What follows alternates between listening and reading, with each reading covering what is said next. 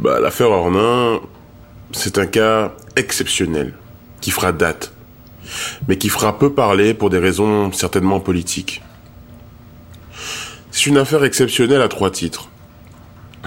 D'abord pour l'ampleur et la gravité des faits. On parle ici de plus de 1200 chefs d'accusation. Je sais pas si vous vous rendez compte. Il y avait un moment une sorte d'usine qui créait des délits et des crimes à une échelle industrielle.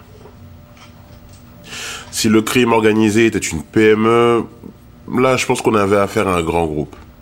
Structuré, créatif, avec des individus qui se levaient chaque matin en se posant la même question.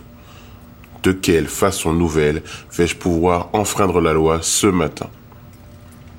C'est tout à fait remarquable, sur le plan de l'histoire de la criminalité évidemment. Ensuite, cette affaire est exceptionnelle par le caractère politique des crimes qui ont été commis. Toutes les personnes incriminées vous diront oui, ce que je faisais est illégal, mais ce n'est pas immoral, c'est juste la loi qui est mal faite. Ils sont tous persuadés, je dis bien tous persuadés, d'être innocents, tout en étant coupables. La question de la moralité est très présente et je suis content d'être dans la police plutôt que du côté de la justice dans cette affaire. Enfin, le plus remarquable, c'est probablement le chef de la bande, celui qui a tout organisé, Martin Legrand. Quand il y a une affaire terroriste, on interroge souvent les voisins de l'accusé et ils disent Ah, vous savez, c'était un gentil garçon, on se serait jamais douté. Là, les voisins vous diront Ah bon? Ce mec, c'est mon voisin?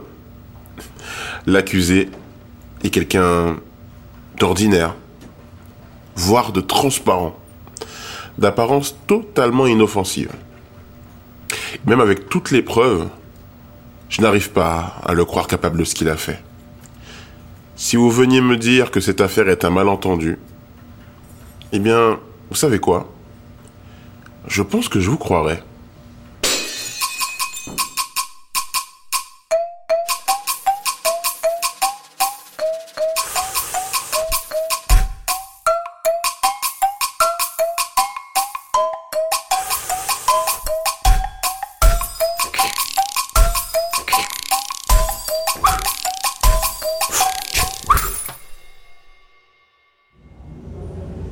Bah alors, je m'appelle Martin, Martin Legrand, j'ai 28 ans et je suis né à Ornain, une petite ville de Meuse très tranquille. Je suis actuellement en prison, comme vous pouvez le voir, et pas très loin de mon lieu de naissance. Vous savez, beaucoup de prisonniers vous diront Je suis innocent, j'ai rien à faire ici. Et c'est mon cas. J'arrête pas de dire que ce que j'ai fait était moral, et puis on m'oppose que c'était illégal. On vit à une époque intéressante où la moralité et la loi deviennent deux choses bien distinctes. Est-ce que, par exemple, c'est légal d'héberger un sans-papier est-ce que c'est légal de bidouiller un dossier quand on sait que la loi protège les riches au détriment des pauvres? Est-ce que si je vous mettais une main aux fesses, madame, vous auriez le droit de me donner un coup de poing? Bah, La réponse est non. Mais est-ce qu'un jury constitué de gens de bon sens vous acquitterait? Je pense que oui. Et c'est pour ça que j'ai accepté cette série d'entretiens. Vous allez écouter mon histoire et vous verrez que j'ai rien à faire ici. Donc je reprends.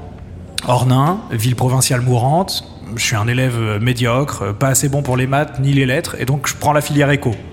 Je fais un BTS dont j'ai absolument aucun souvenir, parce que j'ai beaucoup joué aux jeux vidéo, et le seul job que je trouve, c'est un truc vraiment nul. Je vends des assurances au téléphone et parfois au porte-à-porte. Alors, je suis payé à la commission, c'est-à-dire que si je vends rien, bah j'ai rien. C'est complètement à chier de vendre des assurances, tout le monde a une assurance. T'es es obligé d'en avoir une de base quand tu prends une voiture ou une maison. Et donc euh, les prix sont alignés. Je crois que j'ai dû faire hum, quelque chose comme 300 euros en deux mois. C'était vraiment nul. Ensuite, j'ai trouvé un autre job. C'était à Toulouse, un centre d'appel pour vendre des trucs à des vieux. truc complètement immoral et ça, pourtant, c'est très légal. L'idée, c'était de faire copain-copain avec un pauvre vieux qui était tout seul chez lui, le, le, plus seul possible, tu vois. Et à la fin, tu lui vendais une commode ou une tondeuse. Il disait oui parce qu'il y avait tellement peu de contact avec les gens de la vraie vie qu'il voulait pas te décevoir, tu vois. C'était vraiment l'enfer. On était des petits diables. Bon, la paye était bonne. Et j'ai commencé à fréquenter une nana. Bon, son nom n'a pas d'importance. Elle m'a brisé le cœur et j'ai juré de plus tomber amoureux. Et ça, je m'y suis tenu. Je suis parti à Paris, J'avais 25 ans à l'époque, un peu d'argent de côté, mais pas de CDI. Alors je vivais dans une piole minable. J'ai trouvé un super job de commercial. Et ça, c'était pas très moral non plus. C'était chez Crypto Trader France. Je vendais du bitcoin. Vous voyez, la monnaie électronique. C'était une boîte d'escrocs. Et je le savais parce que je commençais à être habitué. Ils ont un nom de techno, un super site, mais c'était une sorte de centre d'appel qui était situé à Aubervilliers, un truc un peu sale. Et un des trucs pour fidéliser leurs commerciaux, c'était de leur donner de la coke. Le mec prend de la coke, du coup, il vend bien, il devient dépendant, ça coûte cher, du coup, il est obligé d'en prendre encore plus, et pour vendre plus, comment il fait? Il prend de la coke. J'ai pas pris de coke euh, au niveau professionnel parce que bon, bah, euh, c'est vrai que j'étais un gentil garçon. Puis ces histoires d'infarctus, ça me faisait flipper. Et puis surtout, euh, je suis assez speed, vous voyez, j'en ai pas besoin. Bon, le bitcoin, c'était très facile à vendre. Surtout quand on fait des assurances. Vous appelez l'entreprise Gérard Père et Fils, une PME à l'ancienne installée à Montpellier, genre manufacture en robinetterie, et vous dites Ça vous dirait d'acheter du bitcoin? C'est 2000 euros l'unité. Bon, le mec vous vend des robinets, alors il dit non, il raccroche, évidemment. Et toi, tu le rappelles une semaine après et tu lui dis Hé, c'est remoi, coucou, vous voulez pas du bitcoin? Bon, par contre, ça vient de grimper, hein, c'est 3000 euros l'unité maintenant. Et là, il disait oui. Mes autres collègues, euh, les accros à la coke, ils appelaient des boîtes un peu start-up. Mais ça, c'était débile, parce que ces types-là pouvaient facilement se passer de nous. Tandis qu'un vendeur de robinet, là, on avait un service utile. Du coup, je suis devenu, sans vraiment forcer, le commercial numéro 1 de l'entreprise. J'avais accès à tout, sauf à un seul truc. Il y avait des clients que le patron négociait en direct, des énormes clients. Il y avait même un nom de code, les blindés. Quand un blindé appelait, il y avait une sorte de silence religieux qui se faisait dans la boîte. Le patron gérait l'appel dans son bureau, derrière une porte, et pourtant, on retenait tous notre souffle, comme s'il parlait avec Dieu en personne. Et les blindés constituaient 70% de notre chiffre d'affaires. Pourtant, moi qui avais zéro blindé, je peux vous dire que je brassais pas mal de fric déjà. Mais à l'époque, il m'en fallait plus. Je voulais gérer ces blindés. Et j'étais pas le seul. Le patron avait plein de lèche qui lui apportaient des petits cadeaux et qui étaient sous ses ordres. On espérait tous la même chose, avoir un blindé pour soi et choper des commissions de ouf. Bon, et là, je l'ai fait un peu à l'envers. J'étais le meilleur vendeur, alors je lui ai dit Donnez-moi un blindé ou je quitte la boîte, tout simplement. D'abord, il m'a menacé vaguement, du style euh, Ah bon, et t'es sûr de pouvoir trouver du taf ailleurs? Parce que c'est une sorte de trahison, c'est un petit monde, mon gars. Et alors là, je m'en foutais. Ça faisait un an que je gagnais six fois mon loyer, alors j'avais de quoi rebondir. Il s'est levé, il a fermé les persiennes, il a ouvert un dossier et il m'a murmuré Avant que t'acceptes, faut juste que tu saches une chose. Les blindés, c'est pas vraiment des entreprises normales. C'est pas des mecs riches ou quoi. Tu vois ce dont je veux parler? Non? Bon. Les blindés, c'est la mafia. On parle de blanchiment. C'est des types, si tu les déçois, ils te font pas de procès. Tu vois ce que je veux dire? Alors maintenant que tu sais ça, tu veux vraiment gérer un blindé?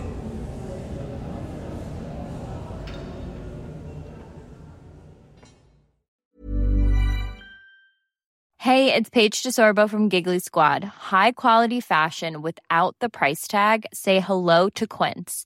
I'm snagging high-end essentials like cozy cashmere sweaters, sleek leather jackets, fine jewelry, and so much more. With Quince being 50 to 80% less than similar brands. And they partner with factories that prioritize safe, ethical, and responsible manufacturing. I love that. Luxury quality within reach. Go to quince.com slash style to get free shipping and 365 day returns on your next order. Quince.com slash style.